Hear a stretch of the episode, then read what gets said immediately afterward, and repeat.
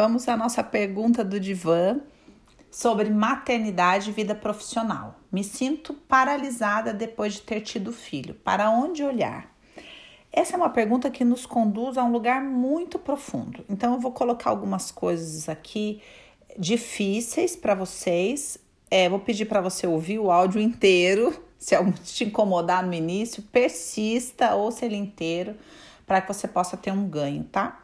Primeira coisa que eu quero dizer é que obrigatoriamente a maternidade tem que promover uma paralisação. Esse é o sadio, tá? E aqui eu não tô falando sobre o papel de ser mãe, sobre uma expectativa social, eu tô falando exclusivamente da questão psicológica, da questão emocional. A maternidade tem que promover uma paralisação para que ela siga um rumo sadio. Se não acontecer essa paralisação, se não acontecer essa crise, se não houver crise, haverá problema.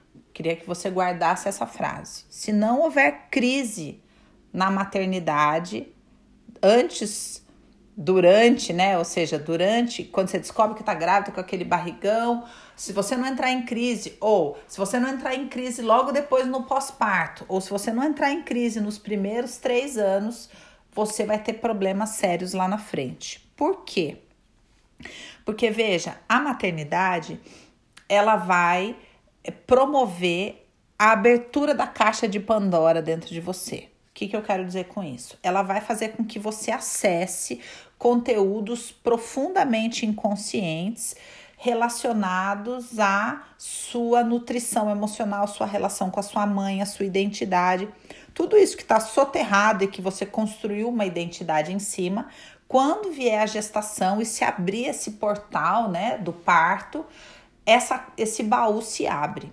E é isso que vai gerar que muitas mulheres tenham uma depressão pós-parto, tenham dificuldade disso ou daquilo, porque ela vai acessar conteúdos dentro dela que é, precisam ser é, olhados. Então, respondendo a pergunta, para onde olhar? Para o baú, para a caixa de Pandora, para o conteúdo que emergiu depois da abertura do portal, né? Que, a, que o parto faz. Esse conteúdo vai contar sobre como é que você pede amor. Por quê? Porque a criança ela vai começar a solicitar de você. A criança se alimenta de você. É importante você entender isso. Se alimenta é, dentro de você para formar um corpo e depois se alimenta fora é, da sua atenção, da, do seu amor, para que ela possa crescer.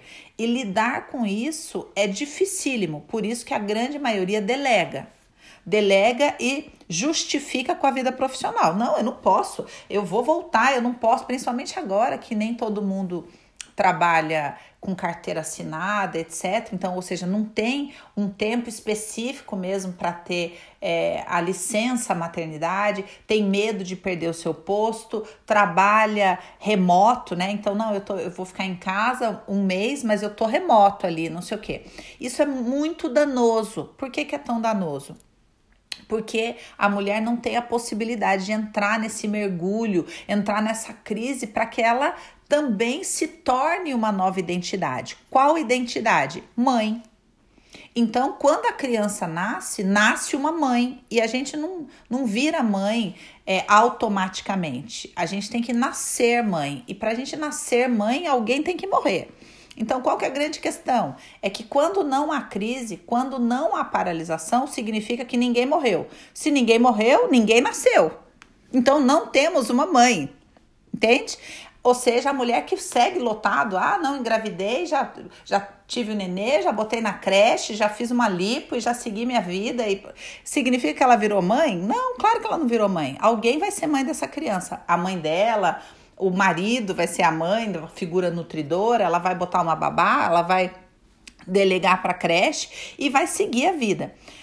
Qual que é a grande questão aqui? Que uma hora ela vai ter que olhar para isso. Mesmo que a mãe crie essa criança, um dia, um dia na vida dela ela vai ser consumida por essa culpa, ela vai ter que lidar com essa lacuna de não ter vivenciado esse processo de morte e renascimento que a maternidade exige. Então, gente, a crise a paralisação ela é sadia, tá? Ela precisa acontecer para que uma nova pessoa nasça da, da gestação, né? E lide com as coisas de uma outra maneira e a profissão seja pelo menos temporariamente realocada é, na lista de prioridades dessa mulher para que ela desenvolva uma outra porção da sua personalidade, uma outra porção do seu psiquismo, uma outra porção da sua identidade, uma outra porção da sua habilidade de se relacionar e depois mais forte com essa porção somada à sua identidade, ela retoma a sua vida profissional, seu investimento profissional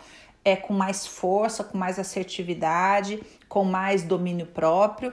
Aí você pode falar, Dani, mas eu, mas quem é que pode parar? Gente, eu não tô falando do parar fora, tô falando do parar dentro. Você tem que recolher os investimentos energéticos da sua vida profissional para que você possa desenvolver uma outra porção da sua identidade. Mesmo que você tenha que trabalhar, Dani, eu tenho que trabalhar porque eu que sustento. Ok, só que você vai é, com a sua energia é voltada para um outro lugar, você reorganiza as coisas, sabe? Você reorganiza os seus horários, a sua energia tem que estar tá voltada, a sua atenção, a sua prioridade tem que estar tá voltada para a maternidade pra que, e para a transformação que ela está gerando em você. Felizes são aquelas que podem realmente parar, né? Vivenciar mesmo a licença é, maternidade, vivenciar a relação com a criança, vivenciar esse processo de morte e Para ninguém, veja bem, para ninguém é gostoso. Todo mundo vive luto, todo mundo vive morte, todo mundo vive dúvida, todo mundo vive esse sentimento de paralisação porque uma identidade morreu, para que outra possa renascer.